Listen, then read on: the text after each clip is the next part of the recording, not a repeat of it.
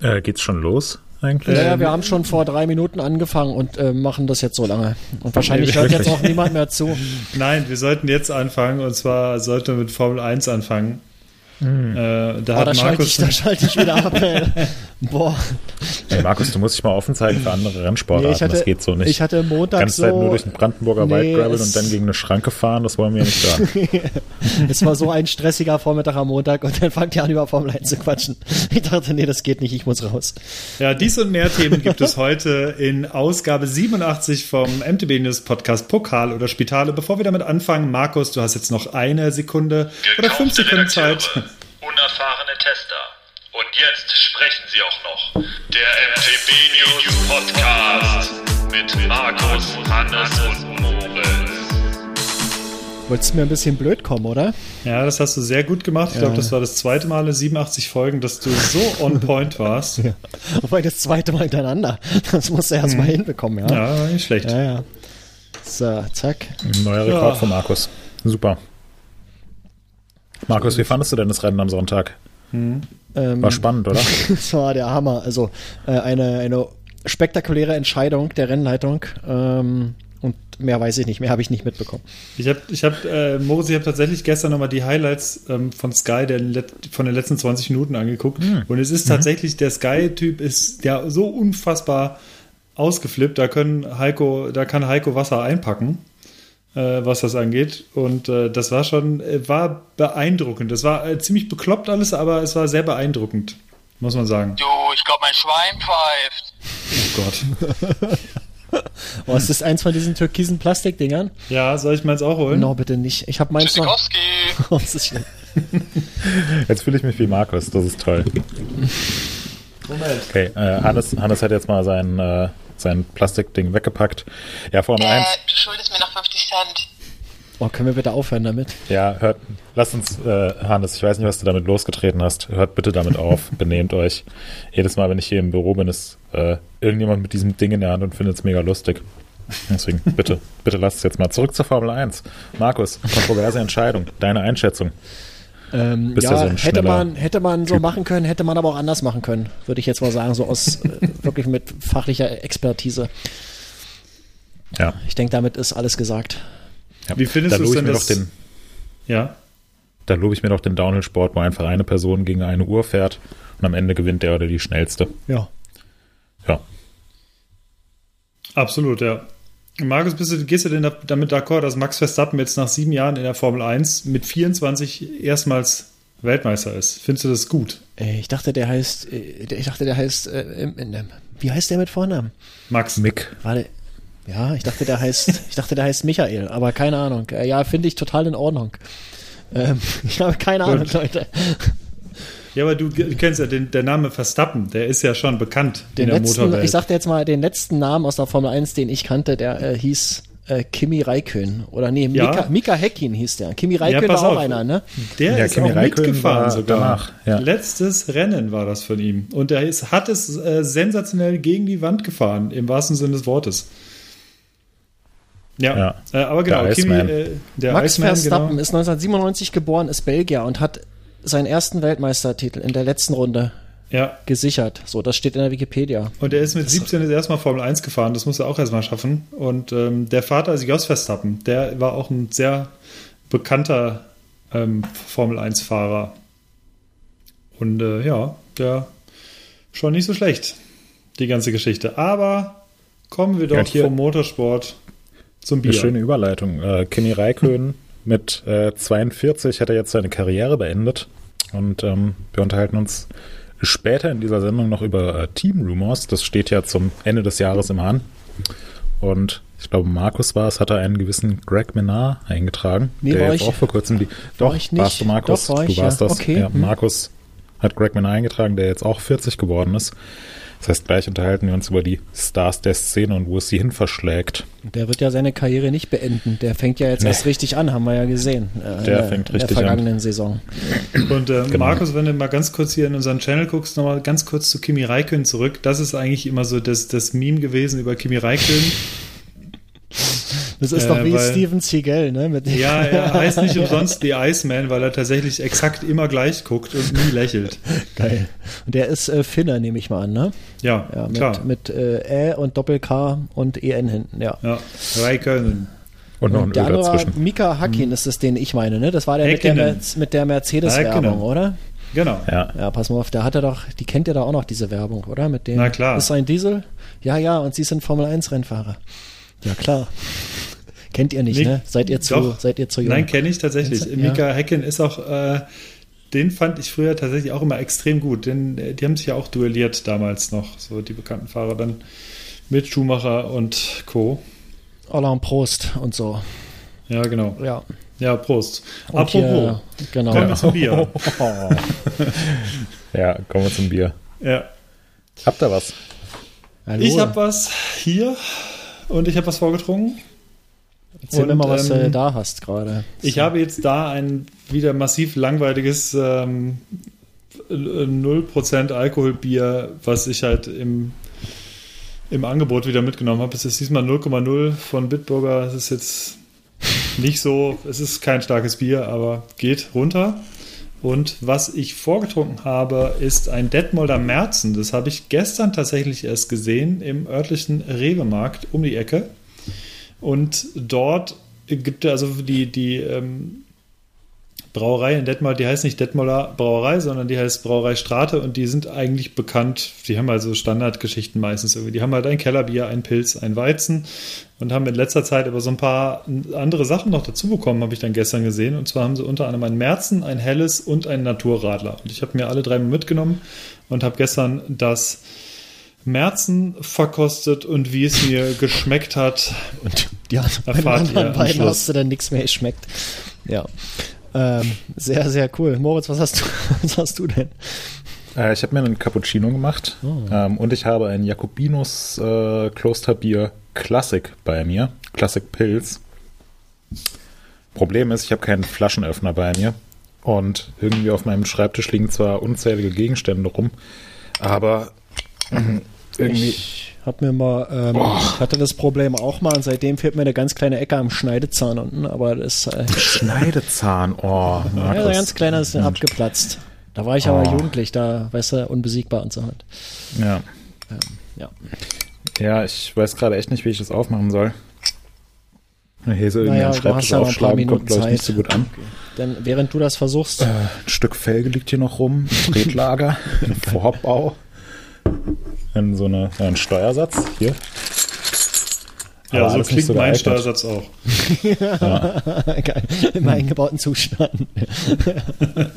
ja, Leute, während Moritz da noch sucht, äh, stelle ich mal mein Bier vor. Ich, ich, ich, habe ein das Bier aus, aus München und zwar heißt das äh, passenderweise Tuesday. Heute ist nämlich auch Tuesday, der 14. Dezember. Und das ist ein Weizen, ein ungefiltertes.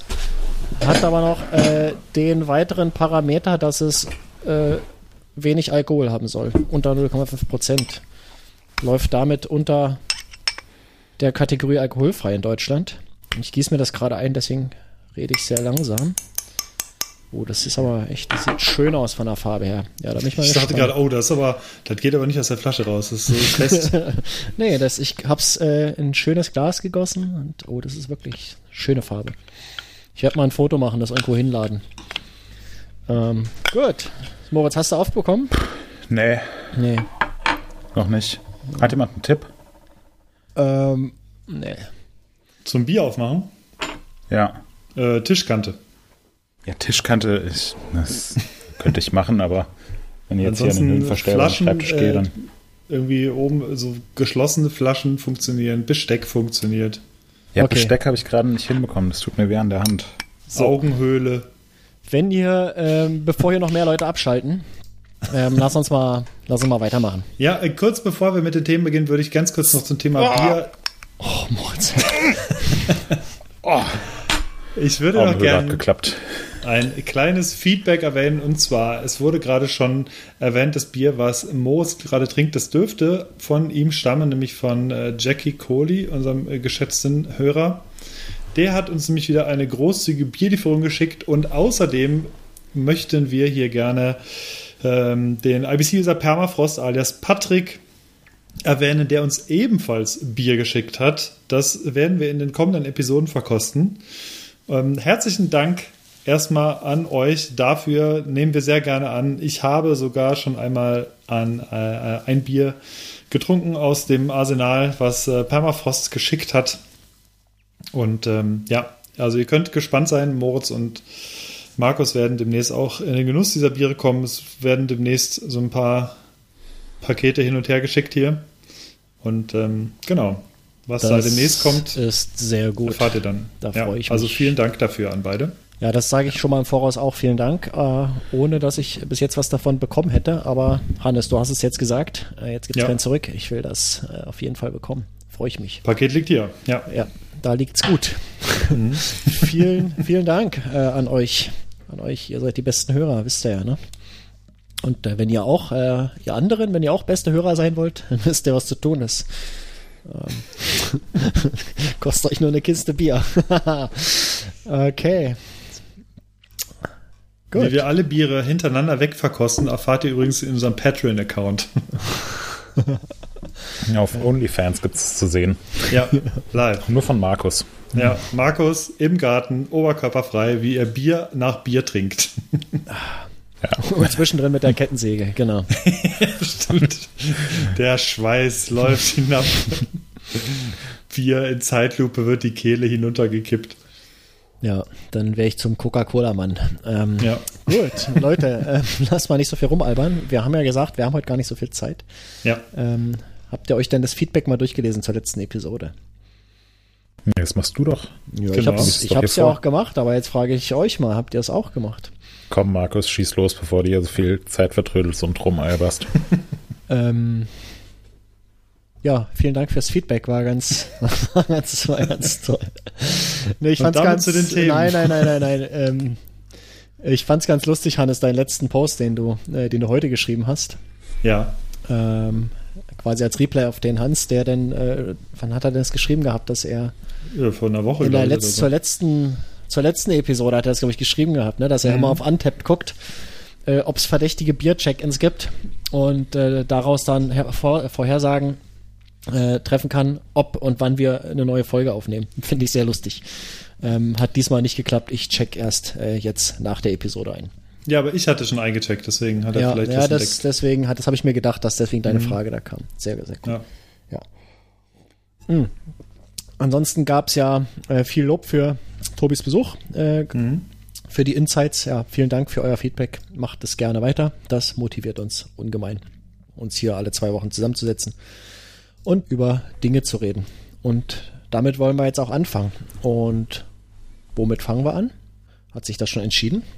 Ich würde, ich denke, wir können jetzt dann zu Thema 2 wahrscheinlich springen, oder? Denn das erste Thema, das werden wir ein bisschen mehr noch aufbereiten in einer der nächsten Episoden. Das wird wahrscheinlich ein bisschen größer. Deswegen würde ich vorschlagen, kommen wir doch zu. Gut, Thema 2, äh, das weiß ich, was das ist, das weiß Moritz, das weißt du, aber das wissen natürlich die Leute nicht. Ähm, Nö. Nee, also, worum geht es in meinem Thema 2? Ja, Moritz, worum geht es im Thema 2? Nee, Hannes, das Intro machst du. Worum geht's bei Thema 2? Du hast jetzt schon so heute ist, heute ist echt geil. Ja, heute ist besonders zäh. Ja. Thema 2. Team Rumors. Wer geht in der kommenden Saison zu welchem Team? Was ist schon fix? Was noch nicht? Hier werdet ihr es erfahren. In Thema 2. Team Rumors mit Moritz, Moritz, Moritz, Zimmermann, Zimmermann, Zimmermann. Zimmermann. Muss ich das Bitte. jetzt hier alleine machen oder was? Nee, aber du kannst nach schon diesem, mal anfangen, weil du hast am meisten nach diesem Ahnung. wunderschönen Intro. Ja, äh, es ist wieder die Zeit des Jahres gekommen. Äh, nicht nur Weihnachten steht vor der Tür, sondern ähm, die äh, Verträge, wenn sie denn auslaufen, laufen normalerweise zum Jahresende aus. Ähm, was auch bedeutet, dass jetzt so nach und nach bekannt gegeben wird, welcher Fahrer oder welche Fahrerin zu welchem Team wechselt.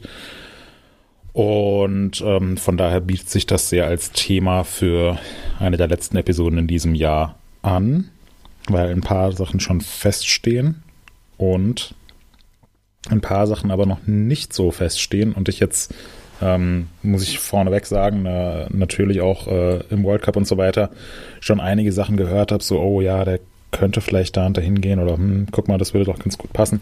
Ist jetzt allerdings auch schon ein paar Monate her ähm, und die ganzen Leute, mit denen man drüber spricht, die da Ahnung haben könnten, die äh, halten sich natürlich auch alle sehr, sehr bedeckt. Aber ähm, nichtsdestotrotz verspricht es wieder eine relativ spannende Offseason zu werden. Ähm, vielleicht die allererste Meldung vorneweg, weil das jetzt tatsächlich feststeht ähm, mhm. und glaube am heutigen Nachmittag bekannt gegeben wird, während wir gerade den Podcast aufnehmen. Äh, Martin Mays hat GT verlassen und geht zu Orbea. Was äh, insofern überraschend ist, als dass Martin Mays jetzt gefühlt seit ja, 25 Jahren ungefähr für GT gefahren ist. Ähm, und jetzt das erste Mal in seiner ähm, immer noch sehr jungen Karriere ähm, das Team wechselt. Also Martin Mays ist ja damals als ähm, äh, sehr, sehr, sehr junger Fahrer äh, zu GT gekommen, wurde, glaube ich, über die äh, Athertons damals ins Team geholt, als die Athertons auch noch GT gefahren sind. Das ist jetzt auch einige Zeit her. Und seitdem ist er immer bei GT geblieben. Ähm, hat die äh, U23-Gesamtwertung in der Enduro World Series gewonnen, ähm, hat äh, ja dann in der Enduro World Series als Elitefahrer gewonnen, hat einen Downhill World Cup in äh, Frankreich Lourdes, gewonnen. Ja. Äh, in La Bresse war das. Ah, La Bresse. Dann bei der, bei der Weltmeisterschaft so in der Lenzerheide ist er, glaube ich, Zweiter oder Dritter geworden. Also er ist einfach ein unfassbar talentierter und guter Mountainbiker in praktisch allen Gravity-Disziplinen. Und ähm, ja, wie gesagt, gefühlt seit einer Ewigkeit dabei. Er ist allerdings, ähm, obwohl er schon seit so vielen Jahren dabei ist, äh, immer noch sehr, sehr jung. Ähm, ja. Ich habe gerade mal nachgeschaut. Äh, er ist im, ist im Januar 97 geboren, das heißt, er ist gerade mal 24 Jahre alt. Ähm, wirkt trotzdem schon wie so ein, wie so ein alter Hase in der Enduro World Series und im Downhill Weltcup. Ähm, ist auch ein super netter, höflicher Kerl. Ähm, und ich bin sehr, sehr gespannt, wie ihm jetzt der, äh, der Wechsel äh, bekommen wird. Er geht zu Orbea, was eine ziemlich spannende Sache ist. Orbea hat ja im vergangenen Sommer das äh, neue Rayon vorgestellt. Oder Rallon, wie der Deutsche sagt. ist, er, ist, er eigentlich, ist er eigentlich der Max Verstappen der Enduro-Szene? Ja, so. Auch so früh angefangen, jetzt auch 24. Ja, ungefähr. Ja. Ähm, geht jedenfalls zu Orbea. Wird weiterhin Enduro World Series fahren. Äh, ich weiß nicht ganz genau, wie es bei Orbea weitergeht äh, mit dem EWS-Team.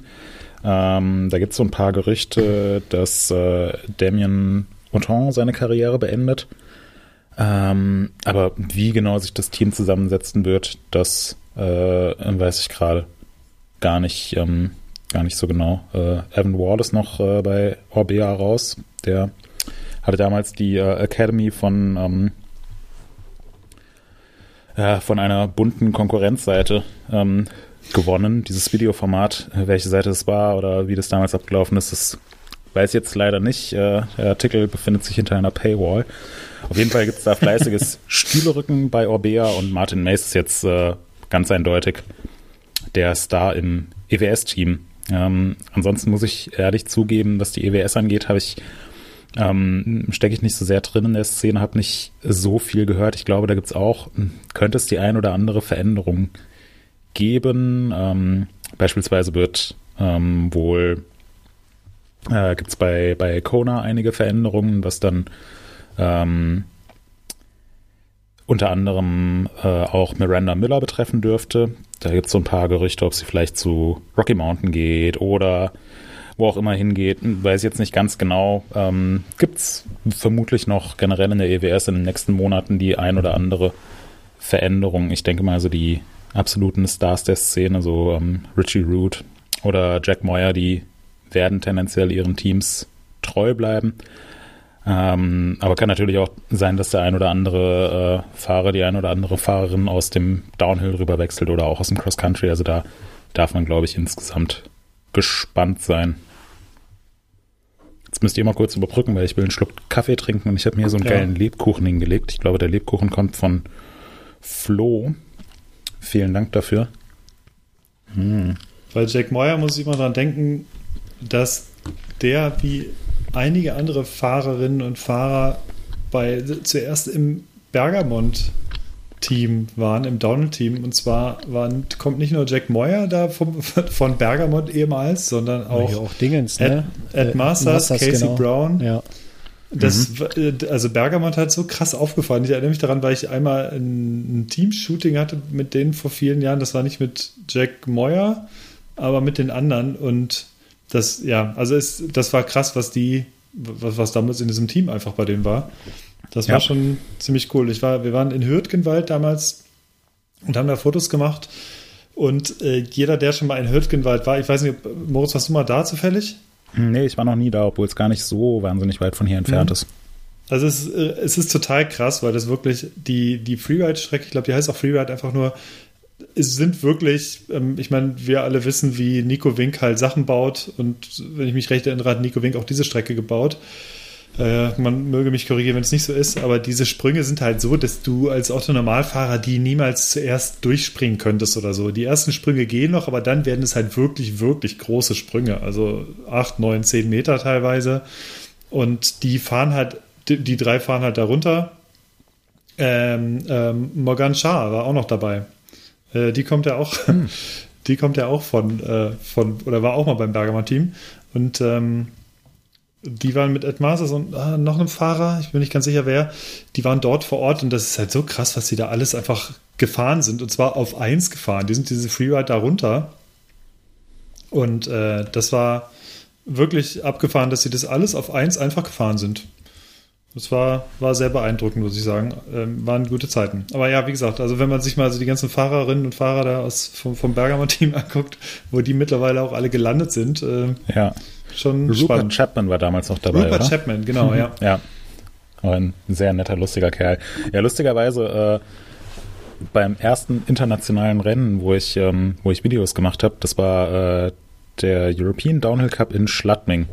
Keine Ahnung, in welchem Jahr, ist auch schon jetzt äh, einige Zeit her.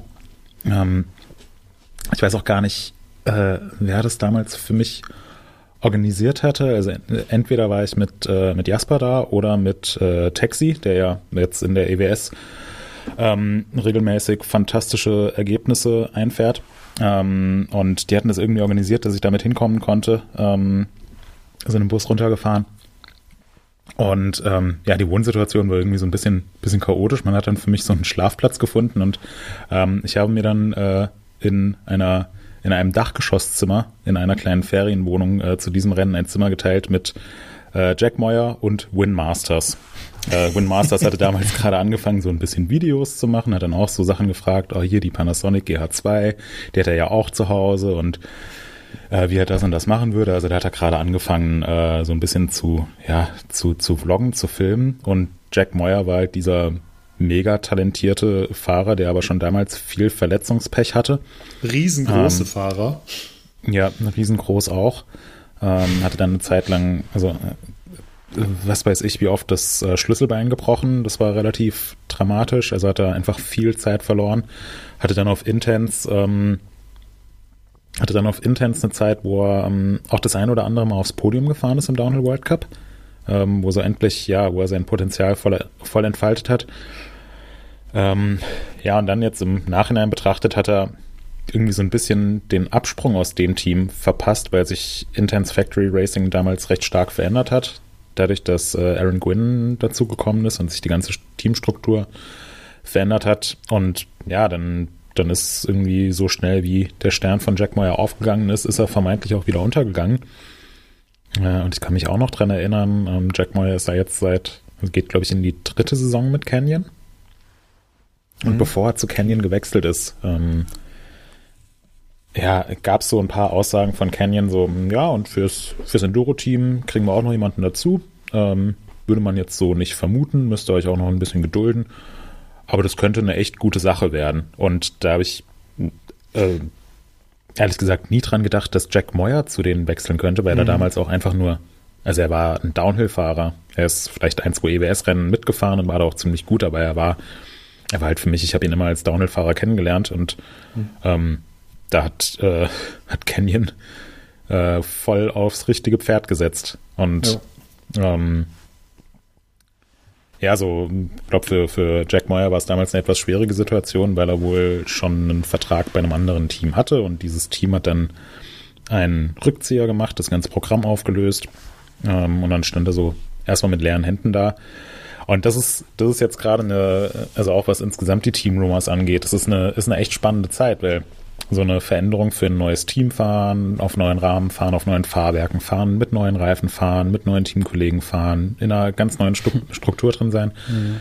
Das, das kann so ein, äh, kann so ein richtiger Entwicklungsschub sein. Das kann aber auch deine Entwicklung enorm ausbremsen. Und die Sachen, die im Vorfeld total Sinn ergeben, die können praktisch, können dann äh, ja katastrophal laufen.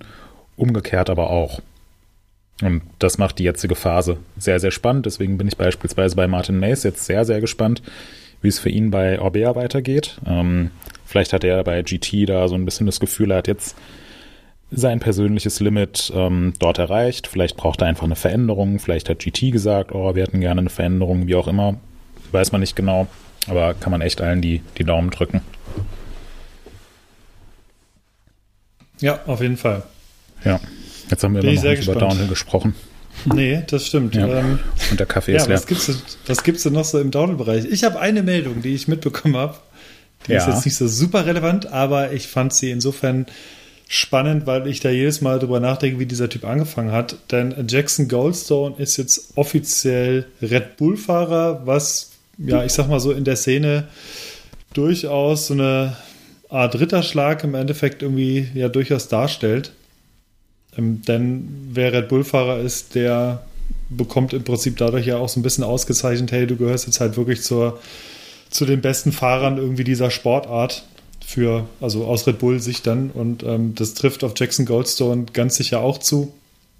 Finn Iles hat ihm den Red Bull-Helm äh, überreicht. Da gibt es auch ein Video zu. Und der hat sich äh, absolut gefreut. Und ich denke auch, es ist insofern verdient, was jetzt äh, diesen, diesen Status als Topfahrer angeht, ist, weil man mag sich daran erinnern, wie Jackson Goldstone angefangen hat mit fünf. Wir haben es auch mehrmals im Podcast schon thematisiert, wo er da zum Kindergarten fuhr mit seinem Laufrad und wie er mittlerweile einfach jetzt am Start ist und äh, aktuell die, ähm, den, den Junioren World Cup aufmischt also äh, ich bin wirklich gespannt, wenn der halt so weitermacht und es scheint ja so zu sein, dass er äh, definitiv noch eine ganze Weile weitermachen wird. Sieht auf jeden Fall für mich so aus aktuell. Und äh, wenn man sich, ja, der hat so ein krasses Potenzial. Ich bin wirklich gespannt, wenn das so weitergeht mit ihm, was er im, im Elite World Cup dann irgendwann machen wird. Ja, das, das finde ich auch eine, eine super interessante Personalie. Also Jackson Goldstone ist er jetzt in diesem äh, in der abgelaufenen Saison ist er sein erstes Juniorenjahr gefahren und ich hatte natürlich von ihm vorher gehört, ein paar Videos gesehen. Er war ja bei Freeride Events dabei, er war dann auch hier in der Nähe beim Audi 9 und so weiter. Aber ich dachte halt immer so, ja, das ist halt ein sehr talentierter Nachwuchsfahrer, der so eher Freeride-Kram, Slopestyle-Kram macht. Ähm, kann ich vielleicht nicht so viel mit anfangen und entsprechend war ich ein bisschen überrascht, als er dann beim Downhill World Cup dabei war. Und innerhalb kürzester Zeit hat er aber alle meiner Zweifel sowas von ähm, widerlegt. Also er ist einfach unfassbar gut gefahren ähm, und hat die Saison ja fast schon nach Belieben dominiert. Hm. Und man sieht ihm halt total an, dass er noch körperlich einfach viel, viel kleiner als der Rest ist, viel schmächtiger. Aber er, er kompensiert es durch eine unfassbar gute Fahrtechnik.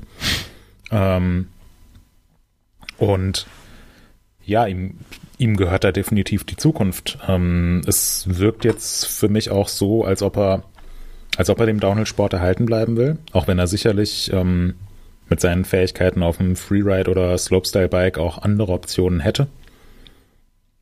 Ich glaube, er will sich jetzt erstmal drauf konzentrieren, äh, Downhill zu fahren. Ich glaube, das hat er auch mal in einem anderen Podcast gesagt, so von wegen, ja, so Freeride oder Rampage oder so, das kann man tendenziell später immer noch machen. Aber als etablierter Freerider dann irgendwann anzufangen, Downhill Race zu fahren mit Mitte 20, das, das wird nicht hinhauen.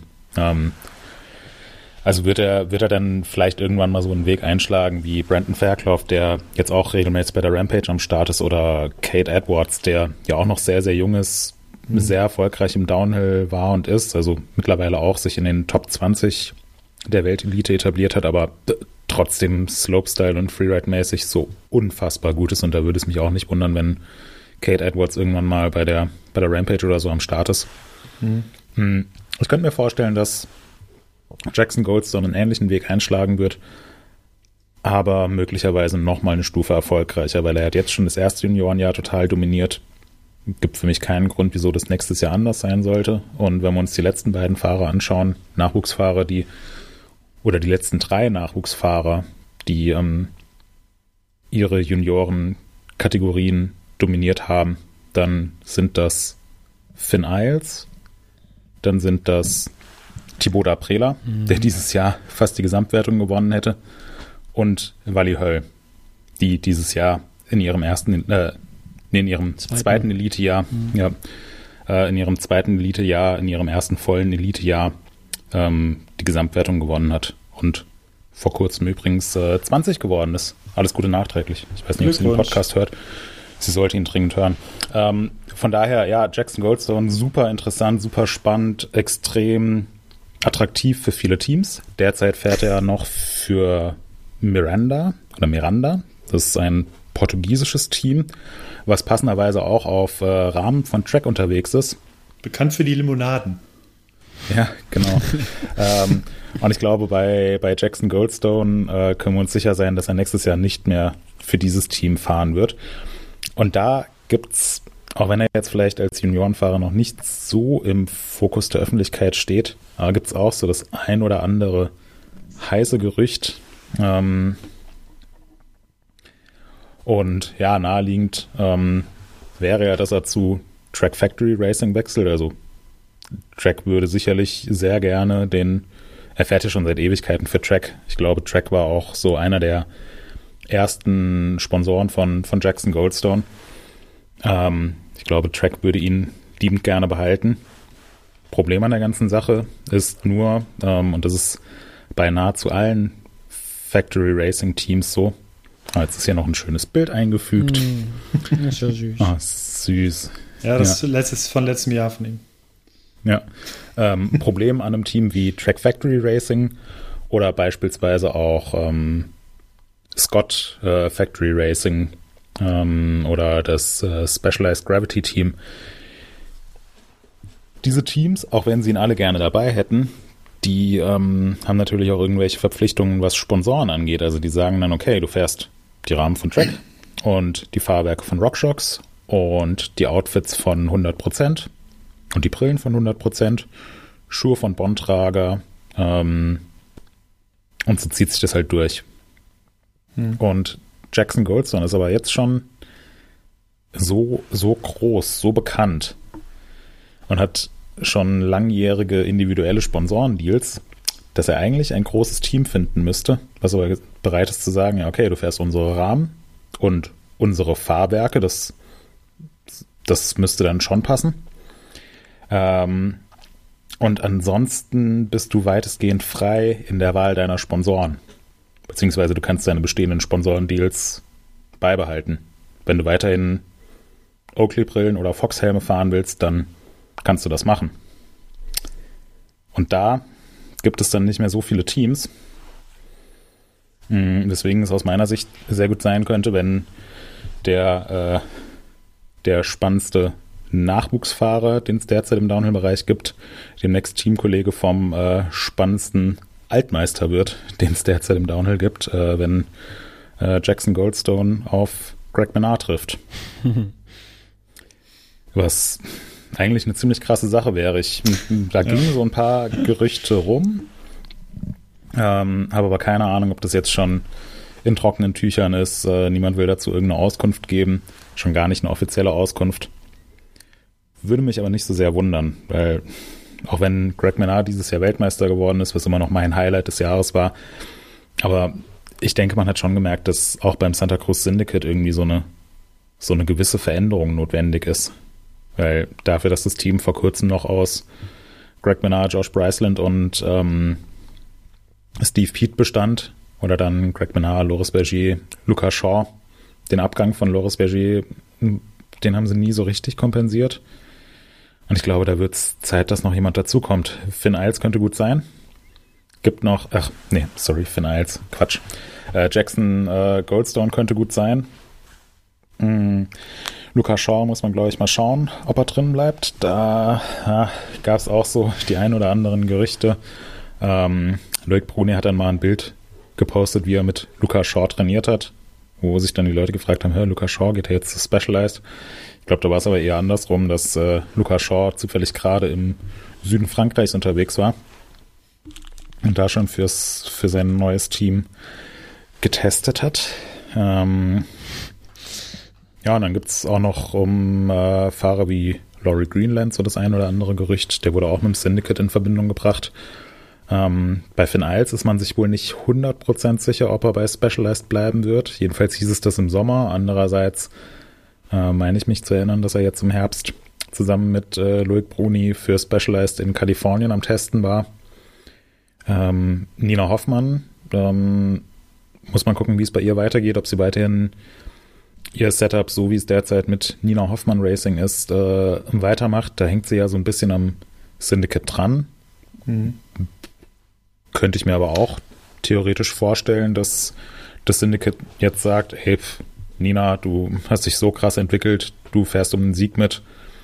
Dich nehmen wir jetzt offiziell ins Syndicate mit auf. Weiß ich nicht. Ähm, bleibt aber definitiv spannend. Was, was meint ihr dazu? Was sind eure Vermutungen, Markus? Du bist ja ähm, noch. Ja, das wäre tatsächlich meine Frage gewesen an dich, ähm, was Nina Hoff, was mit Nina Hoffmann ist, äh, wo sie hingeht, ob es da was gibt, ob es so bleibt. Äh, deswegen habe ich jetzt da in der Hinsicht selbst keine eigenen Vermutungen, habe mich das aber tatsächlich auch gefragt, also ob sie so weitermacht wie, wie bisher oder ob wir da was, was anderes sehen werden. Ähm, weiß nicht, hat sie denn schon irgendwo ähm, in Social Media oder so irgendwas durchschauen lassen? Wahrscheinlich auch nicht, oder? Nur wie sie trainiert. Ja, grad. das habe ich, äh, das habe ich gesehen, ihre, äh, ihre Posts, ja, aber ähm, das ist ja auch wichtig, das muss sie ja auch machen, das machen ja auch alle ja. anderen, ne? Ja, ähm, nee, ansonsten. Hm. Nee, also von, von Nina habe ich jetzt nichts gehört.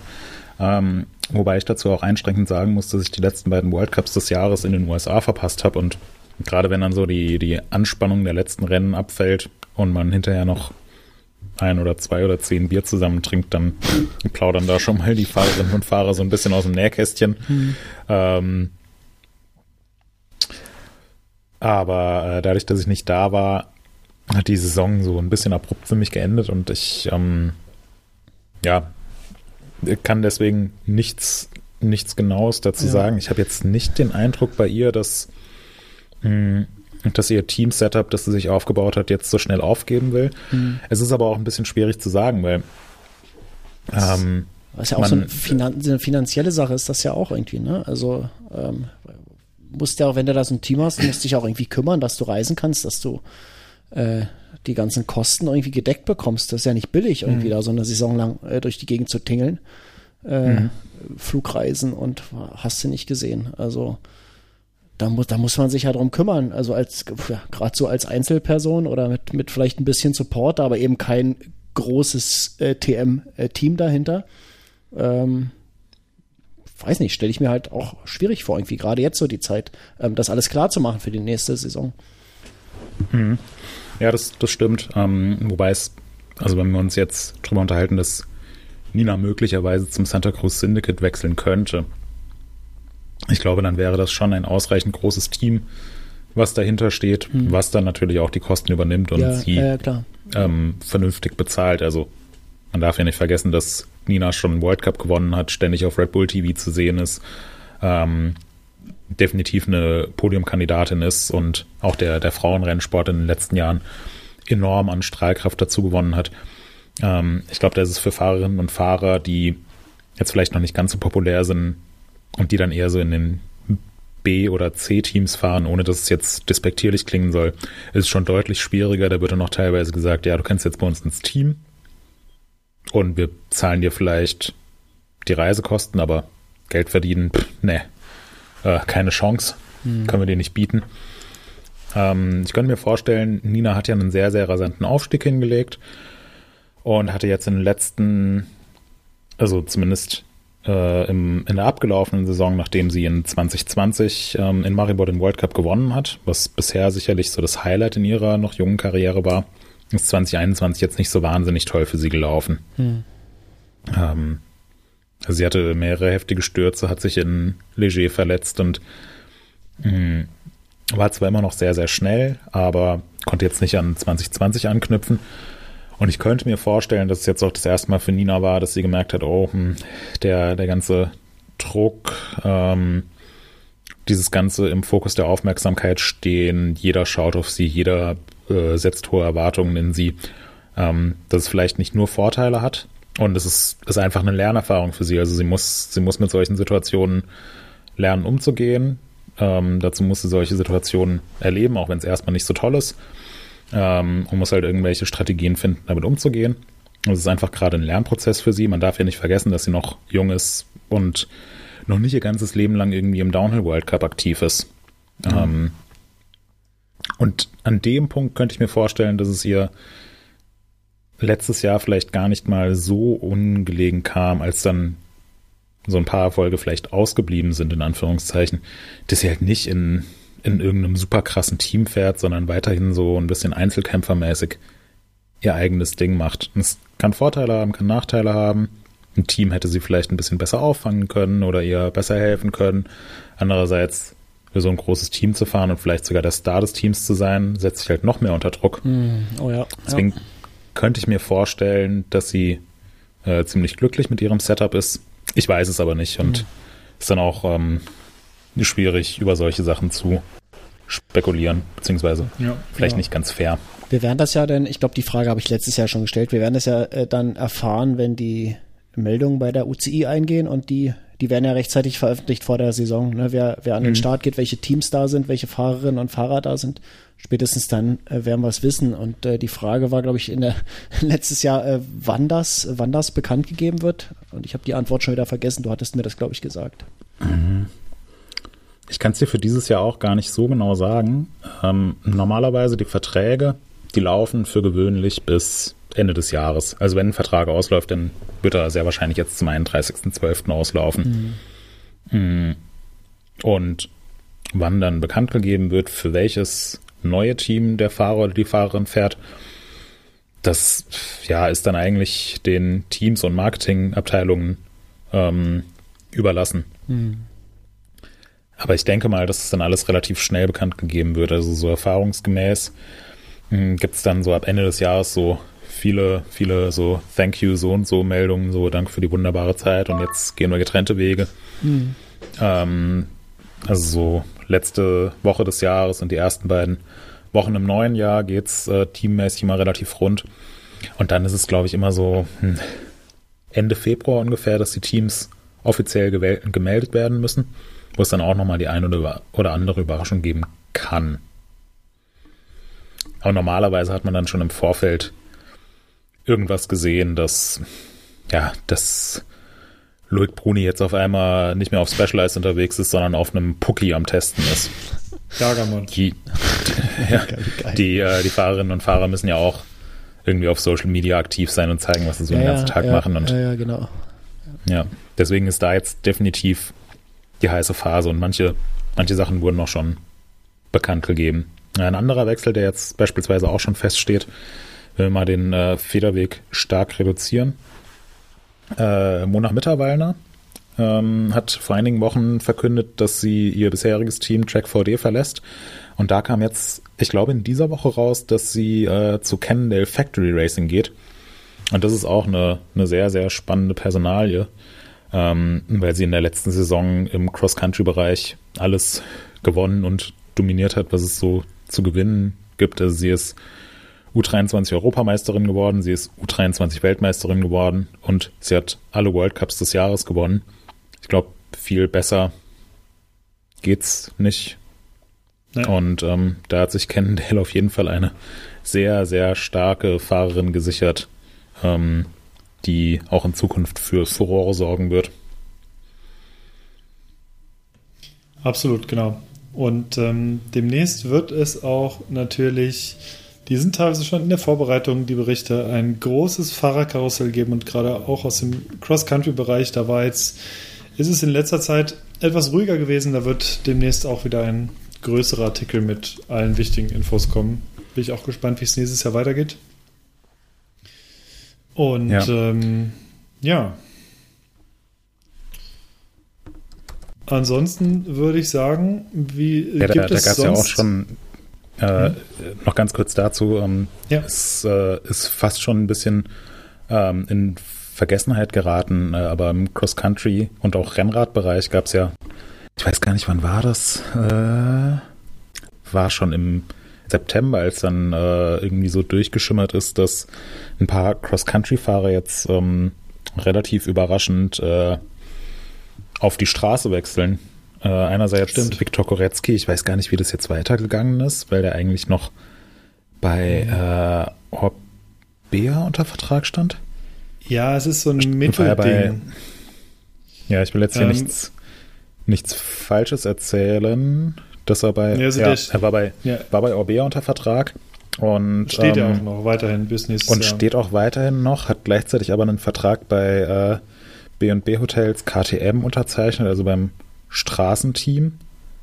Ähm, und da ist jetzt irgendwie so ein bisschen unklar, weil äh, beides parallel austragen wird relativ äh, schwierig.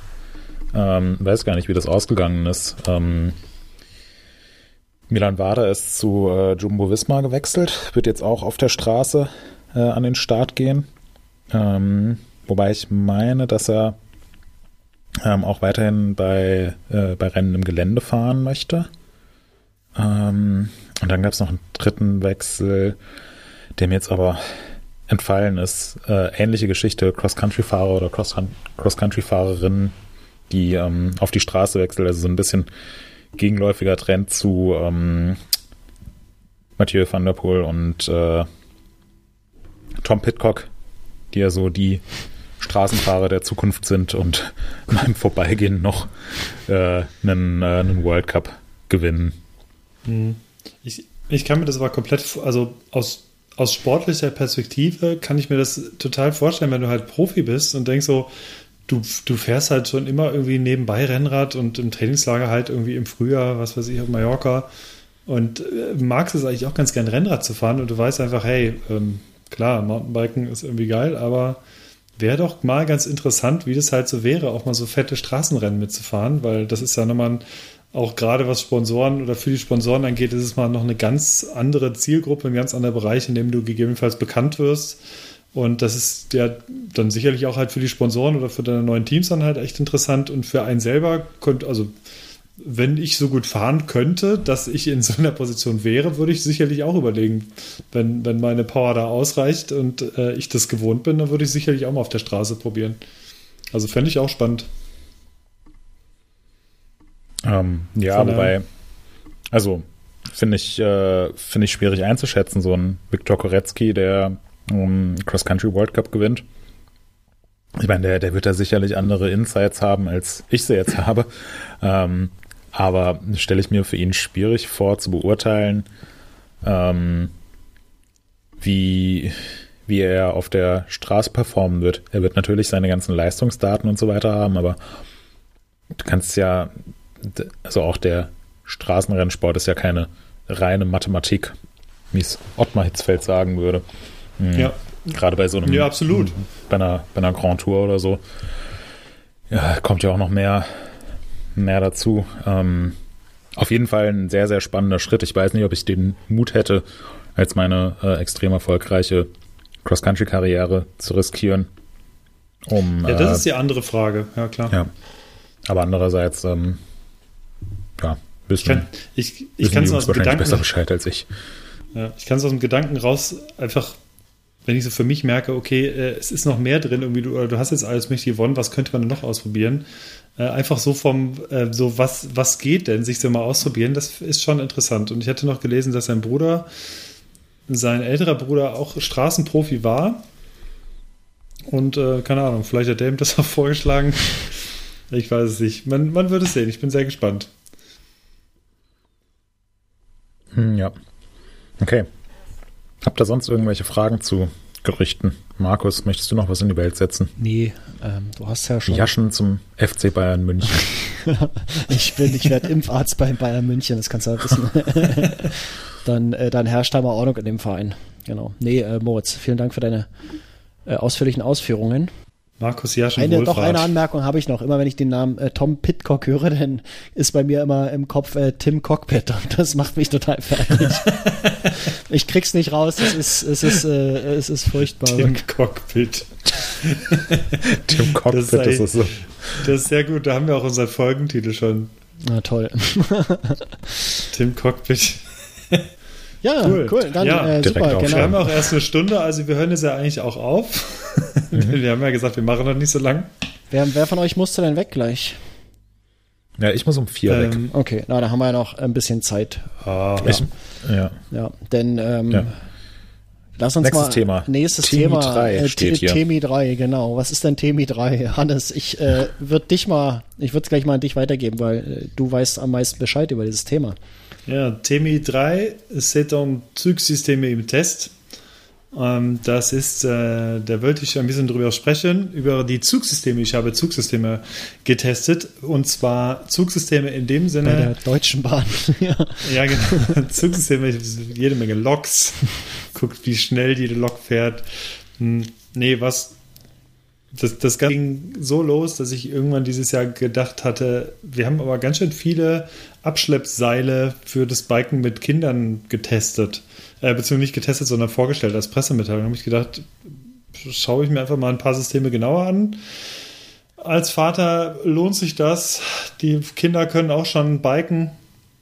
Und ähm, da könnte man doch einfach mal die einzelnen Systeme miteinander vergleichen, ob das, ob das so funktioniert und was die Vor- und Nachteile sind von den einzelnen Systemen. Und habe dann sechs Systeme insgesamt bestellt, beziehungsweise eins haben wir noch gekauft, weil die, ich sag mal so, die Firma ist irgendeine so No-Name-Firma aus China, da war nicht viel mit Anfragen, sondern das haben wir dann für sehr wenig Geld von einem großen Internetversandhandel erworben und haben dann sechs Systeme getestet und die waren, die haben durchaus ihre ziemlichen Eigenheiten. Es gab grundsätzlich kein einziges schlechtes System, aber die sind doch sehr unterschiedlich in ihrer Anwendungsweise. Und ähm, ja, was, was, was die, ähm, was das Terrain angeht, beziehungsweise äh, wofür man jedes Ansystem irgendwie genauer oder am, am, besten benutzt, das unterscheidet sich doch relativ extrem. Du hast auf der einen Seite die Bungee-Seile, nenne ich sie mal, also dehnbare Seile, die jeweils mit zwei Schlaufen am Zugfahrrad und am Kinderfahrrad befestigt werden und die bieten beispielsweise, wenn du so leichte Trails auch hochfährst, bieten die den Vorteil, dass sie nicht so ruckartig anfahren, sondern dass das Kind, dass sich das Seil erstmal ein bisschen lang zieht und das Kind dann relativ entspannt anfahren kann, währenddessen so die Füße auf die Pedale packt und dann losfahren kann. Und auch wenn es mal so kurze Haker, Hakler gibt, während, während der Tour, also irgendeine Wurzel oder irgendwie eine kleine Kante, dann ist das kein Problem, weil das, Sand, weil das Seil das ganze sanft halt wegpuffert. Und dem gegenüber stehen andere Seile, die sich eher auf eine Spule aufwickeln. Sprich, man hat entweder ein System, das nennt sich Commit, das lässt sich unter einem Sattel befestigen und da ist ein 1 Meter, ich glaube knapp 1,90 Meter lange Seil äh, aufgewickelt und das kann man halt rausziehen und das ist durch eine Feder, die in der Spule integriert ist, dauerhaft gespannt, zieht sich auch wieder ein und die gleichen Systeme oder ähnliche Systeme gibt es auch, auch mit der Spule, die aber am Kinderrad festgemacht werden. Dazu gehören unter anderem die Systeme von ähm, Bike Zipper und von Kidreel. Und diese beiden Systeme werden am Oberrohr, Steuerrohr bzw am Lenker befestigt und da lässt sich dann ein Griff einfach ausziehen und das Ganze oder das Kind mit der Hand so kurze Anstiege hochziehen. Ja, das, das war so im Groben und Ganzen so die grobe Beschreibung, was ich da gemacht habe. Mhm. Und vielleicht mal ganz generell ist das, lohnt sich das? Also äh, du hast ja jetzt deinen Einsatz Bereich aufge aufgezählt. Also du, mhm. du bist mit Kindern unterwegs, die haben irgendwie ein kleines Fahrrad, du hast deins. Ähm, du hast es getestet, würdest du das weiterhin benutzen oder ist es so eher so ein, ja, ist ganz okay, aber eigentlich ist es doch nichts, was man, was man braucht oder haben will? Was, was ist da deine Einschätzung? Das kommt so ein bisschen darauf an, ob man diesen Einsatzzweck einfach braucht. Sprich, es ist für jeden tatsächlich oder für, für, für, für alle Eltern, die mit ihren Kids grundsätzlich öfter mal Touren fahren oder einfach Fahrrad fahren und man hat irgendwelche Steigungen dazwischen.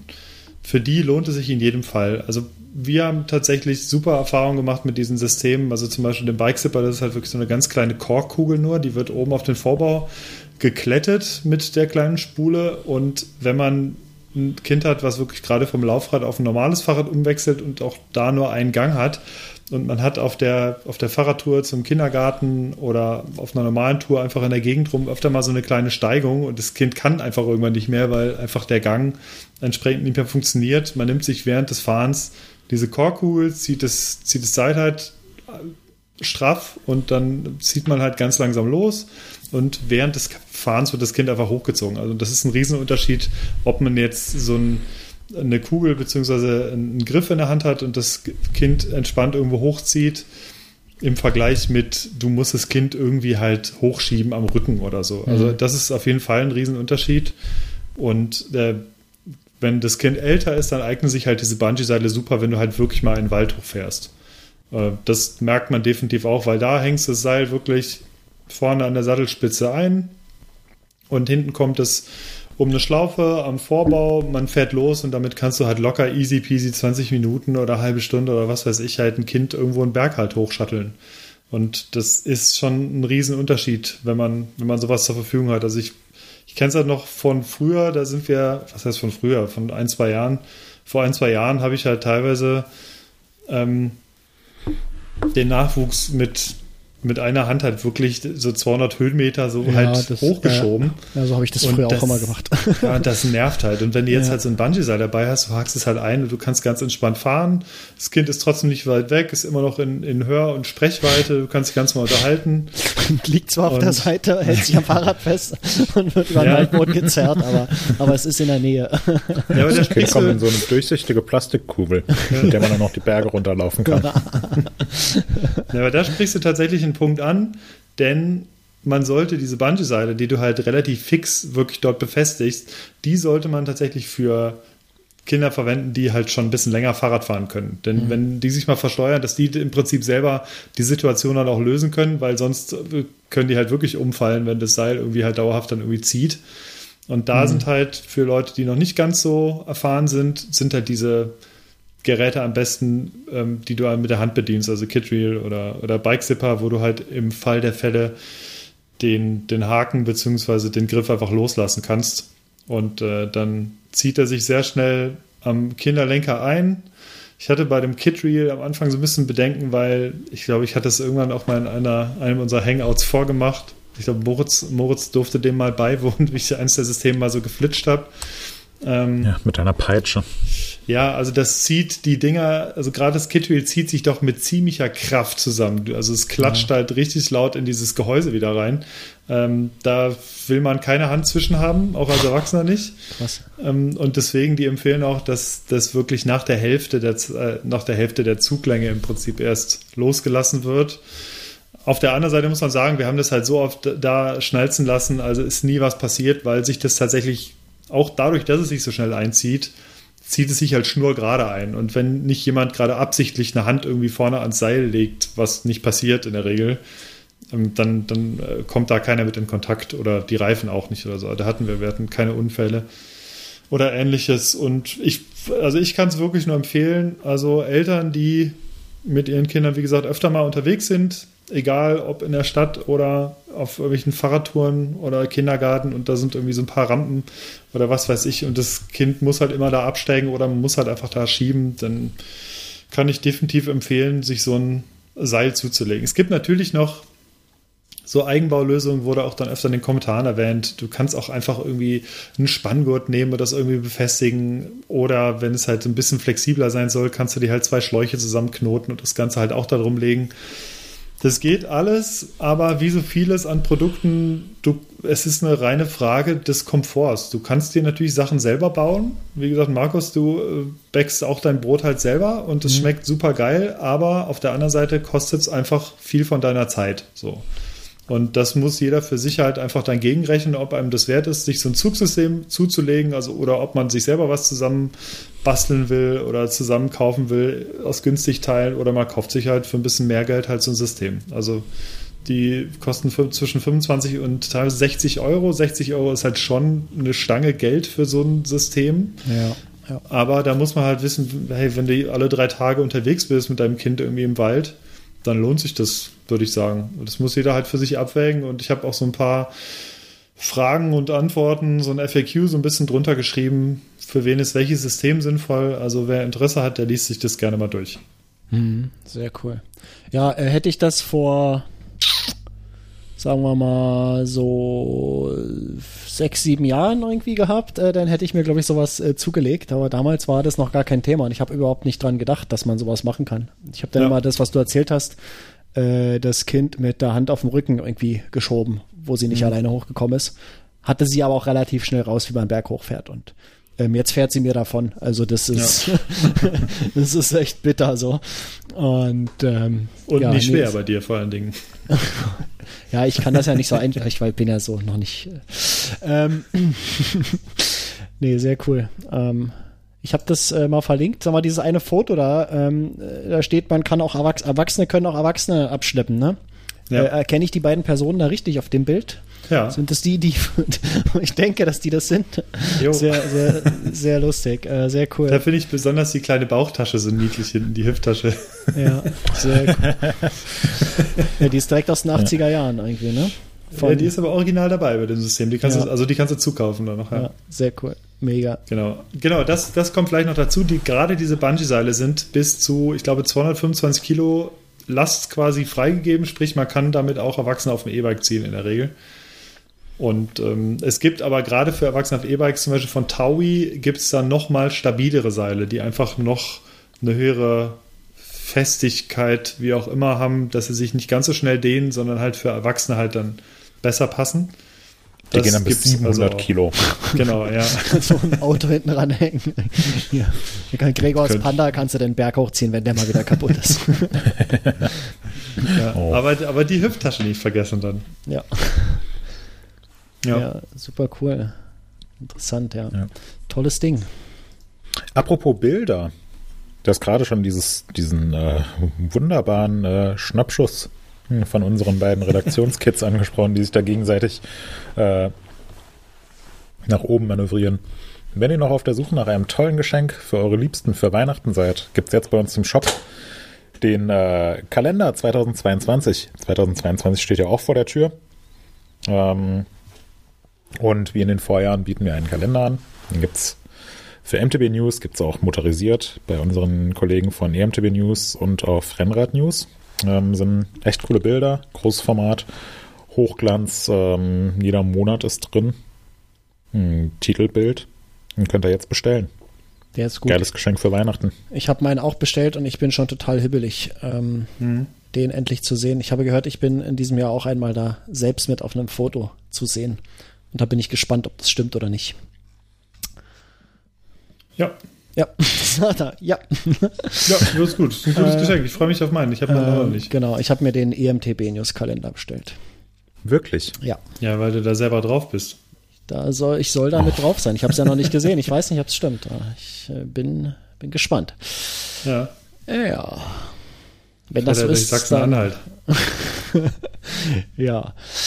Gut, äh, sehr ja. schön. Ja, Kalender ähm, äh, macht das, äh, bestellt euch die, die sind, die sind wirklich gut. Äh, ich habe die in den letzten, weiß nicht, seit es die gibt, äh, habe ich jedes Jahr eingehabt und äh, die Qualität war vom ersten Tag an wirklich überragend. Äh, gibt es nichts dran zu meckern und es gibt keine geileren Kalender als diese drei.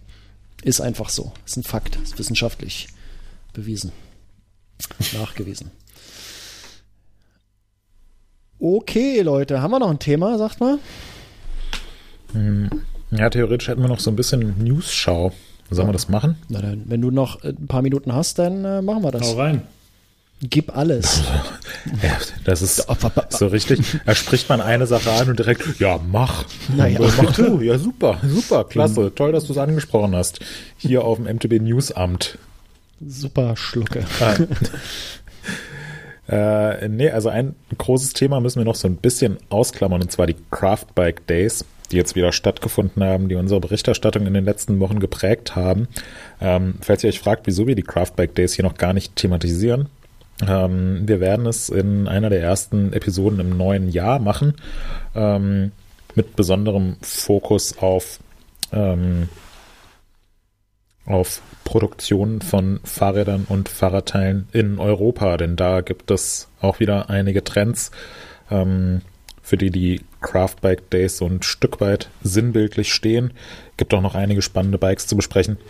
Das machen wir dann äh, mit einem Gast im Januar, würde ich sagen. Deswegen klammern mhm. wir das aus.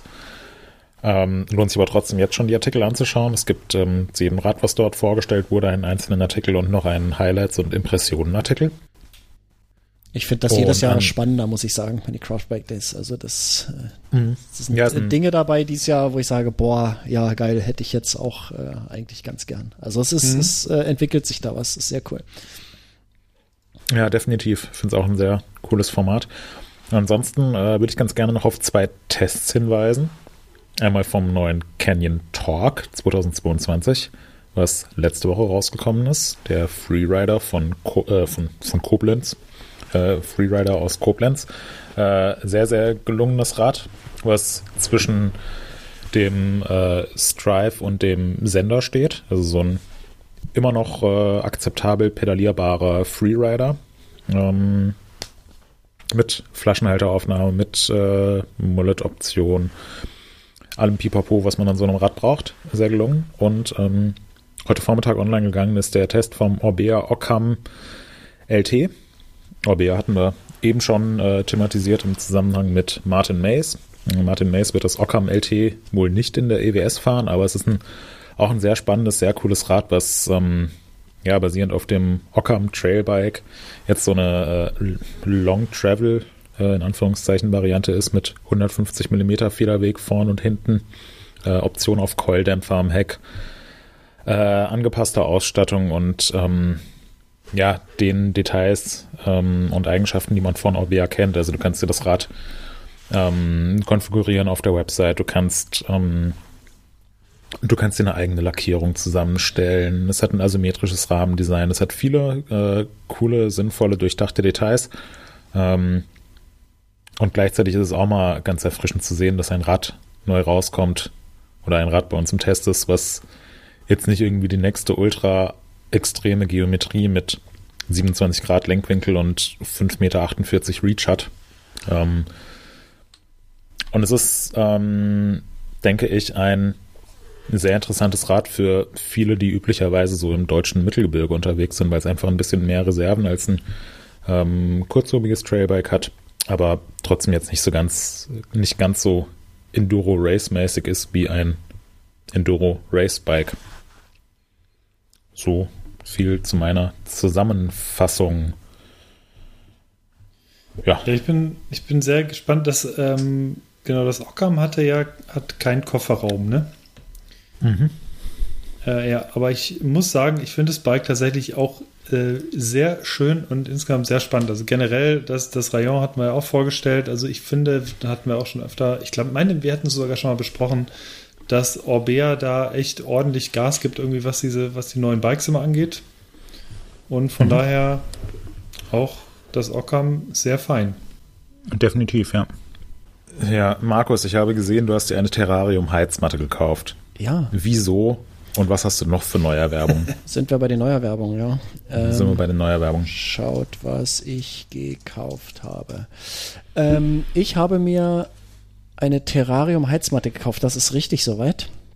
Und ich habe die äh, gekauft nicht äh, fürs Terrarium, denn ich habe kein Terrarium. Ich habe mir aber noch was dazu gekauft, nämlich ein paar Einzelteile äh, aus denen ich mir eine Temperatursteuerung bauen werde. Also sprich Temperatursensor, einen kleinen Mikrocomputer, ein bisschen Kabelzeug, Netzteil pipapo. Und ich werde diese Heizmatte in eine, in eine Kiste reinlegen. Muss ich mal gucken, irgendwie eine isolierte Plastikkiste oder so. Vielleicht nehme ich so eine Kühlbox oder so. Und dann werde ich eine temperaturgeregelte äh, ja, äh, Gearbox bauen. Und eine Gearbox, die nimmt man zum ja, gären würde man denken. Ähm, ist, glaube ich, nicht der, ist nicht der richtige Begriff. Es geht darum, äh, ordentlichen Sauerteig äh, zu züchten und äh, bei richtigen Temperaturen gedeihen zu lassen. Gerade jetzt im Winter ist es äh, doch ein bisschen schwierig, hier irgendwo im Innenraum auf 27 Grad zu kommen, ohne die anderen Mitbewohnerinnen dieses Hauses total zu nerven, äh, wenn man hier die Heizung so aufdreht. Ähm, deswegen werde ich mir so einen kleinen, so einen kleinen abgeschlossenen äh, Raum bauen in Form einer Kiste, um dort ja, äh, genau gesteuerte Temperaturen zu haben. Und dafür habe ich mir so eine Terrarium-Heizmatte gekauft. Die Ich dachte, kommt ich da dachte rein. bei Gearbox zuerst, dass du auf Pinion oder so umgestiegen wärst. Äh, genau, die Gearbox, ja. Ähm, das ist, äh, das ist alles, was dahinter steckt. Ist nicht, ist äh, sehr unspektakulär. Ich habe es jetzt versucht, so ein bisschen immer mit dem Backofen, so für ein paar Sekunden Ofen an, äh, reingestellt, Deckel zu, aber die Temperatur schwankt halt einfach zu doll und ähm, dann vergisst man es wieder und dann wird es zu kühl und dann dauert alles länger und ähm, das nervt und ich habe gerne irgendwie Prozesse, die sauber definiert laufen und deswegen werde ich mir da was bauen. Dass äh, das Brotbacken mit Sauerteig auch äh, Spaß macht und nicht so viel Arbeit macht. Äh, wo hatten wir es? Dann habe ich nämlich mehr Zeit, um mir ein eigenes Zugsystem zu bauen, nicht wahr, Hannes? da muss ich so viel Zeit ins Brotbacken investieren. Genau. Also läuft das jetzt bei dir so, Markus? Morgens debuggen, abends Brot backen? ja, uh. das ist ja die, immer die Wortspiele haben wir schon noch einen Titel für die Episode. ähm, ja, so viel äh, dazu. Eine, eine Sache habe ich mir noch gekauft. Ich hatte gerade nochmal durchgeguckt durch die äh, Kreditkartenabrechnung. Und zwar die jährliche äh, Abo-Verlängerung für VeloViewer war fällig. Da habe ich auch wieder einen Zehner eingeworfen. Äh, eigentlich viel zu billig, wenn er mich fragt, aber zahle ich immer sehr gern. Äh, VeloViewer kennt ihr, glaube ich, mittlerweile alle. Muss ich nicht, nichts weiter dazu sagen. Ansonsten hört ihr euch die Episoden aus dem letzten November, und aus dem vorletzten und aus dem vorvorletzten November an. da habe ich es nämlich auch immer erklärt. Ja, das war schon alles. Viel mehr habe ich mir nicht gekauft. Ich habe äh, heute äh, Dinge bestellt und gestern Abend, die sind aber noch nicht da. Die werde ich dann zur nächsten Episode erzählen. Und ähm, so viel sei gespoilert, es ist auch wieder eine Maschine zur Holzbearbeitung dabei. Eine kleine, aber eine feine Maschine. Ja. Und ihr so, Moritz? Jetzt sag nicht, du hast dir das gleiche gekauft wie vor zwei Wochen. Ach so, hatte ich das da drin stehen? Ja. Ja, ich dachte Ja, auch, okay. cool, schon wieder eins. Ja. Ja, nee. schon, Dann- schon kaputt getreten, das Teil. ja dann äh, habe ich mir als letztes Eierlikör Beim gekauft. Einbauen zerstört. Ja, der, der Vorbau, der wollte nicht ins, äh, ins Tretlagergehäuse reinpassen. Ich habe den eingepresst, aber keine Ahnung, wie das funktioniert. Pressfit, ja, sehr geil. ja. Hence the name. Gepresst habe ich, Ja. aber fit bin ich nicht. Super. Nee, äh, Eierlikör habe ich gekauft. Oh, du bist ein guter. Mm, Klassik. Ja. Und eigentlich hätte ich jetzt gerne noch was eingetragen. Ähm, aber ich noch keine Rückmeldung. Mal schauen. Vielleicht gibt es demnächst wieder eine größere Investition. Ah, Hat das was mit Bikes zu tun? Ja. Das heißt, Hm. äh, ähm, noch nicht mal eins aufgebaut und schon das, das nächste am Start. Sehr cool. Ja, deswegen ja. Ja. Ach, siehst du, da gab es ja, ähm, jetzt muss ich kurz mal springen ins Feedback, da gab es ja noch ähm, Hm. ein paar äh, Nick Knattertons quasi, die super gut kombiniert haben, was Hannes neues Rad angeht. Ne? Hast, hattest du das gelesen, Hannes? Ähm, Ja. Ja. Äh, was du so alles preisgibst und was die Leute sich daraus äh, zusammenreiben, fand ich sehr, Ja, das sehr war cool. alles, das war falsch. Ja, aber fand ich trotzdem. Stand da, gab's da, gab's da Kommentare zu? Es gab einen Ja. Kommentar, der war richtig geil, der hat hergeleitet über mehrere Episoden, Das war, äh, das war was, was Hannes sich gekauft haben könnte und das war echt geil. Ähm, das habe ich sehr gefeiert. Ja, also nee, der abschließende Tipp tatsächlich war äh, nicht korrekt. Aber äh, ja, es ist weiterhin ein schönes Rad. Also es ist kein Last Call. Aber es ist ein, also wir können noch mal weiterraten. Das ist schon äh, schön. Ein guter Weg. Genau. Bisher. Ja. Gut. Ähm, so, Moritz, deine nächste Investition erfahren wir in der nächsten Episode, hattest du versprochen? Ja, Äh, vielleicht. Ja. Und das war's dann. Eierlikör. Punkt. Ja, genau. Sehr gut. Eierlikör. Gut. Denn Hannes, was ist denn das für eine Abkürzung? Was hast denn du da gekauft? Niente. Äh, Was ja, ist nix. das? Ach so. ich dachte, das wäre eine, eine gute Sechs-Buchstaben-Abkürzung für irgendwas ja, ganz das ist, ein Besonderes. Spa das ist ein bes- bestimmter spanischer Schnaps. Ist- Nee, Ja. ich habe mir, ähm, ich muss echt überlegen, doch eine Sache, zwei ganz kleine Sachen, die sind teilweise ein bisschen länger her. Und zwar gibt es so eine, so ein dänisches Edel, was heißt Edellakritz, so ein hochwertiges Lakritz, das heißt Lakritz bei Bülow. Die schalten noch relativ viel Werbung. Ähm, ich kenne die allerdings von einem Weihnachtsgeschenk von vor ein paar Jahren. Und da habe ich letztes Mal bestellt und die sind mir eigentlich zu teuer, aber es gab tatsächlich irgendwann, ähm, ja, ist tatsächlich aus dem Oktober, da gibt es mal kurz vor Halloween den sogenannten Skeleton Shake. Und das bedeutet, es ist dann eine Packung Lakritz, da gibt es dann süß und salzig und ich habe die salzige Variante genommen und die gibt es auch dann mit einem speziellen kleinen Töpfchen obendrauf und in diesem Töpfchen ist Salmiaksalz, also reines Salmiaksalz. Und dann kann man sich diesen, diese Lakritze mit, ja, kann alles öffnen und diese Lakritze im Prinzip äh, mit diesem Salmiaksalz bestreuen und äh, schüttelt sich dann durch und hat im Prinzip frisch gemixte salzige Lakritze mit wirklich krassem Salmiaksalz oben drüber und ich habe keine Ahnung, ein Viertel oder so drüber getan und das war schon äh, wirklich heftig. Das heißt, ich habe jetzt noch relativ viel Salmiaksalz hier in dieser Dose, aber die Lakritze ist schon längst weg. Also das kann ich empfehlen. Ist mal wirklich was anderes. Sehr intensiv, aber für alle, die so salzige Lakritze mögen, ziemlich cool. Ähm, trage ich hier auch noch nach. Und ansonsten habe ich auch tatsächlich ein, ein App, eine Apple-Abrechnung bekommen für, die, für das Bear-Notizprogramm, was ich äh, erfolgreich und gerne immer noch nutze für 1,49, aber das habe ich jetzt nicht eingetragen. Und mehr habe ich mir nicht gekauft in letzter Zeit tatsächlich, ja. Außer Weihnachtsgeschenke diverse. Ja. Also das haben wir vor Jahren haben wir aufgehört mit kaufen. Wir äh, Mhm. äh, machen wir nicht mehr. Außer fürs Kind. Die bekommt natürlich. Ja. Ähm, sehr schön. Dann, Das wäre auch mies, wenn ihr sagt, nö, nee, das machen ja, wir nicht. sorry, Ja, also nee, wir das- haben für nee. uns gesagt, Ja. wir machen das nicht und da bist du leider auch als Familienmitglied direkt von Mitgehangen, betroffen. mitgefahren. Äh, sorry, ja, ne? also ist jetzt Selber einfach so. genau. das ist ja schon richtig mies. Okay, dann empfehlen wir direkt was und äh, du bist ja gerade noch am Tippen, dann erzähl doch mal Nee, gleich hab weiter. schon. Bist doch im, im, äh, im Flow gerade drin, Hannes. Ne, das, ja, achso, ja. Ähm, also, Nummer eins will ich empfehlen und nachdem ich Markus geschrieben hatte, dass, äh, ob er das kennt oder dass er das natürlich wahrscheinlich kennt, schickte Markus mir direkt einen Link. Äh, also erstmal lobte er diese Serie und sagte, dann musst du dir unbedingt das Making-of noch angucken und da gibt es hier übrigens noch eine Podcast-Folge von, die solltest du dir auch auf jeden Fall anhören dazu. Und Making-of habe ich auch schon durch, Podcast noch nicht.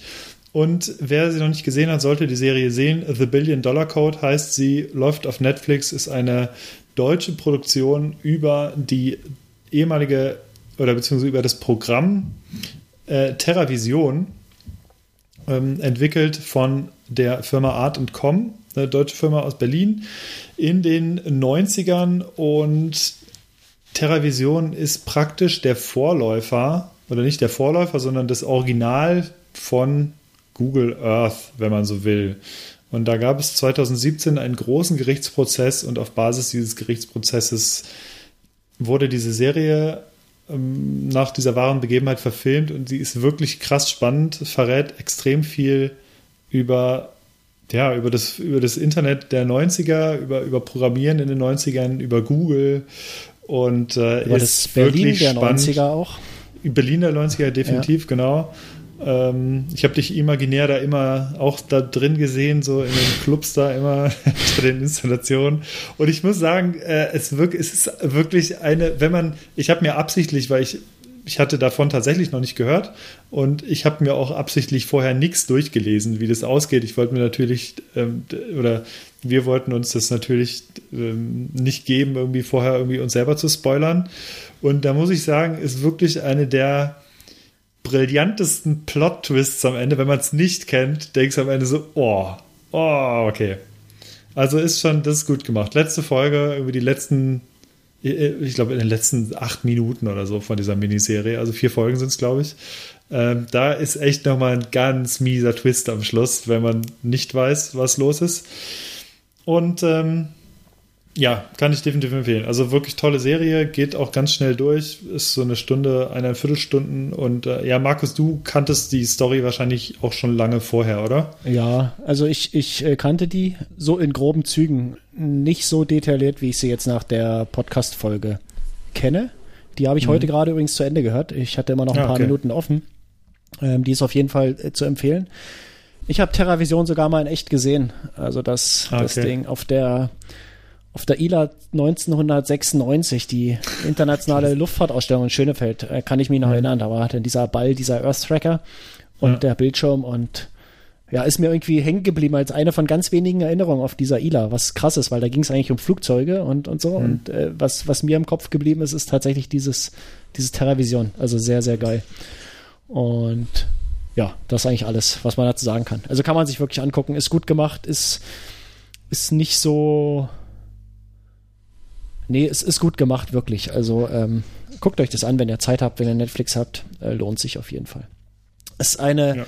für eine deutsche Produktion, also ich gucke ja normalerweise keine deutschen Produktionen, weil ich die wirklich so ausnahmslos grauenhaft finde, aber dafür ist sie echt okay. Also es ist wirklich, kann man sich anschauen, ohne äh, irgendwie sich fremd zu schämen die ganze Zeit oder, oder mhm. zu sagen, boah, wie, wie, wie, wie schlecht ist das hier ähm, geschauspielert und so. Und äh, also das, das ist wirklich gut. Ähm, kann man so sagen.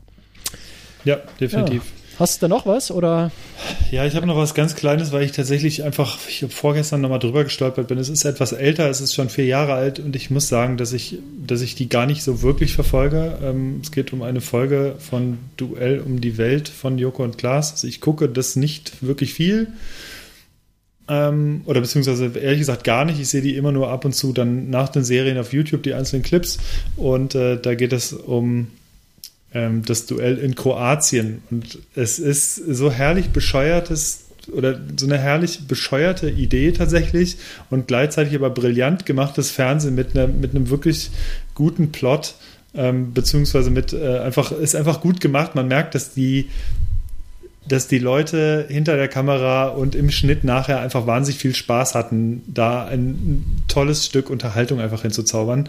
Und äh, das passiert dort. Ganz kurz, ähm, es ist, wie gesagt, äh, wir, wir sprechen hier nicht vom Billion-Dollar-Code. Das ist wirklich gut gemachtes Fernsehen mit einem, mit einem anspruchsvollen Plot. Der anspruchsvolle Plot ist jetzt bei dieser Serie nicht. Es ist wirklich reines Quatschfernsehen, was aber gut gemacht ist. Und es geht im Endeffekt darum, dass äh, Joko äh, gegen, äh, also ein Team mit Joko und ein Team mit Klaas in Kroatien in einer, in einem, so einem Lost Place, so einem alten Bunker, irgendwo in einem verlassenen Bunker, Bunkeranlage mit, also über, also nicht, nicht unter Tage, sondern irgendwie in so verlassenen Gebäuden gegeneinander antreten und die müssen quasi Capture the Flag spielen, haben allerdings keine Paintball-Waffen oder so, sondern äh, Be Betäubungsgewehre.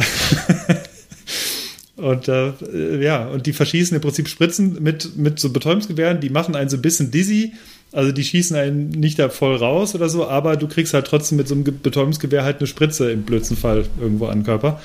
Und es ist tatsächlich, die hatten auch Ärzte da, also es ist komplett irre alles, aber der, wie das Ganze verläuft, ist einfach wirklich sehr witzig gemacht, muss ich sagen. Also ähm, ist auf jeden Fall ein, ist auf jeden Fall wirklich ein Highlight. Äh, ist mal was anderes. Deswegen wollte ich das auch nochmal empfehlen. Wer, wer Lust hat, sich das anzugucken, dauert so 20 Minuten. Und ähm, Link in Show Notes. Ja, ja. Das wäre es von meiner Empfehlung. Cool. Moritz. Äh, ich habe auch eine kurze Empfehlung, mhm. auch videomäßig. Ähm, kann mich übrigens der Empfehlung von Hannes anschließen. Diese Episode habe ich damals auch gesehen. Ist, glaube ich, auch das Einzige, was ich aus dieser Sendung gesehen habe von mhm. Joko und Klaas. Äh, fand ich sehr, sehr, sehr unterhaltsam und sehenswert. Ähm, nee, was ich empfehlen kann mit Fahrradbezug ist das neue Video von Brad Reader, Continuum. Ähm, super cool. Sollte man sich anschauen. Ist echt richtig, richtig gut gemacht. Auch die Fotos dazu sind der Knaller. Ähm, Nochmal zum Jahresausklang gab es da einen äh, richtigen, ja, richtig tolles Video. Genau. Artikel, Sehr, ja. Artikel ist bei uns, Video ist bei uns auf der Seite. Ich verlinke das auch in den Shownotes, könnt ihr direkt draufklicken. Richtig geil. Äh, ja. Landet direkt dort. Ähm, genau. Das, ähm, ich kann das als Fake News identifizieren, das Titelbild. Das war ja ich eigentlich mit dem Gravelbike da oben drauf. Ich habe es gesehen. Ja. Kann, kannst äh, du das auch bitte in die Shownotes reintun? Ja, ich glaube, diese eine, diese eine Seite aus unserem internen Chat, äh, die war wirklich, die war wirklich sehr geil an diese fünf Minuten. Ähm, ja, vielleicht, vielleicht mache ich einen Screenshot in die Shownotes mal gucken. nee, das wird auch Titelbild, kannst du doch auch. Oder so. Ja, genau, das mache ich. Ja, Episodentitel. Sehr schön. Okay, äh, ich empfehle auch noch ganz schnell was, bevor wir äh, zum Bier kommen. Ich empfehle das Handschriftporto für die Brieffrankierung von der Deutschen Post. Mhm. Ähm, ich muss einmal im Jahr einen Brief schreiben, so mit Papier und so. Und das ist immer im November der Fall, Ende November. Und das war jetzt wieder der Fall. Und ich habe keine Briefmarken hier und ich wollte jetzt nicht in äh, mir welche ausdrucken und auf Label drucken und äh, und habe mich daran erinnert, dass es ja SMS-Porto gibt, was ich auch schon mal benutzt hatte. Das hat aber nicht funktioniert. Das gibt es auch nicht mehr. Ach, deswegen hat es nicht funktioniert. Ja. Gibt aber jetzt äh, Wurde ersetzt dadurch. In der DHL-App äh, gibt es jetzt die Möglichkeit, sich Porto zu kaufen. Und das funktioniert am Ende genauso wie das SMS-Porto. Man bekommt nämlich einen, ich glaube, einen sechsstelligen oder einen achtstelligen Code mit einem Hashtag davor, also ein Hashtag-Zeichen, so eine Raute. Und den schreibt man auf den Brief rauf, oben, äh, wo sonst die Briefmarke ist, und schmeißt den einfach in den Briefkasten und das kommt am Ende an. Und äh, das finde ich das finde ich super. Und es sperrt so viel Nerverei und macht das Briefe verschicken dann doch nochmal ein bisschen erträglicher, als es äh, sonst der Fall ist. Also dafür äh, meine Empfehlung. Kann ich bestätigen, ja. Du kennst das, das auch äh, schon mega. sehr schön. Ja. Ich habe SMS-Porte auch mal benutzt und äh, ich habe es entdeckt und zwei Wochen später hat es nicht mehr funktioniert. Ah, okay. ich geguckt, warum. Das wusste ich nicht. Und, und, dann haben sie nämlich gesagt, ja, es wird jetzt nur, es wird es gibt es noch, keine Sorge, aber es wird jetzt halt durch diesen Hashtag ersetzt. Ja. Äh, weil vorher waren es, ja. glaube ich, nur neun, neun Zahlen waren es, glaube ich, vorher. Ja. Äh, neun, neun Nummern irgendwie und jetzt ist es halt mit diesem Hashtag Porto-Gedöns. Es ist genau. also ähnliches Prinzip. Es ist wirklich super praktisch, weil äh, ernsthaft, also ich, wir haben hier noch irgendwo Briefmarken, aber so ist es schon einfacher. Ja. Das SMS-Porto war auch teurer als das normale, die normale Frankierung und jetzt das über die App kostet halt auch 80 Cent oder 85 oder was ah, das ist. Also das keine Extrakosten. Sehr gut. Ähm, ja, SMS-Porto hatte ich nämlich früher auch benutzt und habe mich deswegen gewundert, dass nicht mehr, das nicht mehr ging. Aber ich habe es nicht geschafft, irgendwie eine SMS da abzuschicken an, an das Ding. Keine Ahnung. Mhm. Gut, äh, Leute, wie war das Bier, Moritz? Äh, gut, lecker. Hat, also wie, wie immer. ähm, ist mir gut bekommen. Wie war das Bier? Nee, fand ich super. Okay. Gut, Hannes? Ähm, sorry, ich musste die Lachbox hier nochmal anmachen. äh, ja, das Bier war auch sehr lecker. Es ist nach 19 Uhr. Es ist, das ist Ruhestörung. Das ist Ruhestörung. oh, ihr seid so assi. äh, nee, also ich, ich, erstaunlich gut. Also Detmolder Merzen kann ich absolut empfehlen. Das Pilz ist wirklich so gar nicht meins. Ich mag das Kellerbier von denen noch ganz gerne, aber das Merzen ist wirklich von was Brauerei Strate aus Detmold angeht, von 0 auf 1 jetzt bei mir geschossen. Also kann man definitiv, äh, definitiv empfehlen. Von 0 auf 1 bei Antep, da ist aber noch viel, viel Raum nach oben bis zur 5. ähm. Ja, nicht, also nicht bei Antep, aber innerhalb okay. dieses Brauerei. Falsch, Spaß. Ja. Ähm, okay, mein Tuesday war, schmeckt erstmal wie, wie halt so ein alkoholfreies Bier schmeckt, so im ersten Moment. Man hat aber nach einer Weile so ein bisschen das Gefühl, dass es leicht säuerlich ist und aber gleichzeitig auch ein bisschen wässrig schmeckt, so nach hinten raus. Also es ist Klingt ja, super. Nee, es ist, ist so, ja, wenn du es einfach so wegkippst, dann ist es halt wie ein alkoholfreies. Aber wenn man ein bisschen so ne, zwischen den Zeilen, dann wäre es mir tatsächlich ein bisschen zu wässrig und auch ein bisschen zu, zu säuerlich. Es äh, klingt jetzt komisch, aber das, das passt zusammen. Es kann beides gleichzeitig auftreten. Von daher, ich würde es mir wahrscheinlich selbst nicht nochmal kaufen. Aber ja. äh, ich denke mal, ich gebe dem eine 2,5 bei Untapped. Ja. Um, so, und damit sind wir durch für diese Woche. Und doch wieder deutlich länger, als wir wollten. Und wir treffen ja, uns ja schon, wir treffen uns ja schon nächste Woche wieder, ne? Ist das so? Genau. Ja. Wir zeichnen nächste Woche schon den großen Jahresrückblick auf. Machen wir endlich mal eine umfangreiche, eine umfangreiche Folge. Nächste Woche werde ähm, ich mich auf jeden Fall live betrinken. ja, für, jede, für jede Stunde ein Bier. Ja, Ähm, Oh ja, okay, das, da bin ich dabei. okay. Oh, Machen wir das dann. Moritz hat schon, führt was im Schilde. Ähm, okay, dann haben wir es für die Woche erstmal geschafft. Ähm, ich wünsche euch allen. Nee, Weihnachten wünscht man ja noch nicht. Ähm, weil. Nee. Doch, weil, Wir, weil die? Episode aus Wir- der nächsten. Nee, ist egal. Ey, war cool wieder. Und Ja, äh, wir hören uns beim nächsten jetzt. Mal. Genau. Jo. Ciao. Ciao, Leute. Tschüss.